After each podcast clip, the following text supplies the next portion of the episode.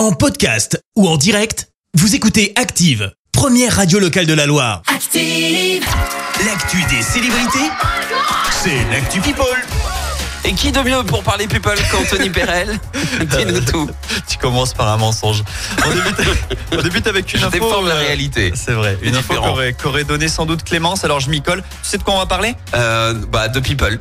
La famille britannique, surtout la ah, famille ça faisait royale. longtemps la famille royale. Eh oui, of Qu'est-ce qu'ils ont encore fait? Eh ben, cette question surtout qui agite euh, les fans, Meghan Markle et le prince Harry ont-ils ruiné leur réputation à Hollywood en livrant tous les secrets qu'ils gardaient pour eux au sujet de la famille royale britannique? Ah. Alors les médias se posent cette question qui est pour moi d'intérêt général.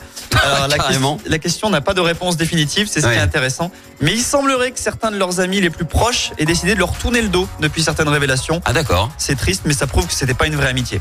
Et, et en plus, ça pourrait faire un super film, euh, ça. Ah mais Un super une série de biopic, 18 ou un truc saisons. comme ça, tu vois. Ouais. Ouais. Allez, on revient en France et on évoque le sujet brûlant de ce lundi, le 49.3 et la motion de censure déposée contre euh, le gouvernement.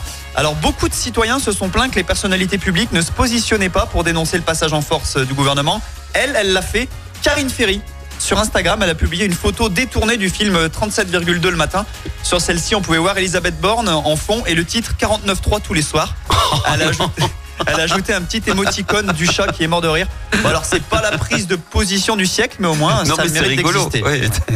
Allez, on termine avec euh, sérieux avec cette info et cette prise de position, cette fois-ci assumée d'une centaine de personnalités, 109 pour être précis.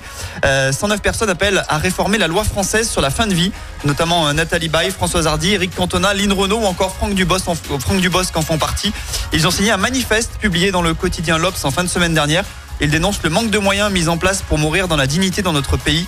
La comédienne Nathalie Baye raconte notamment comment la lente agonie de sa mère dans un hôpital l'a convaincue d'être complètement pour l'aide active à mourir. Ça a, le mérite, ça a le mérite d'exister, euh, cette prise de position. Et il y a eu une euh, consultation publique d'ailleurs à ce sujet, et avec une loi qui devrait être, euh, voilà. euh, ah, Ouais, c'est un sujet discuté en tout cas, c'est bien quand les people se positionnent sur des sujets de société. Après, qu'on soit pour ou contre, c'est un autre débat.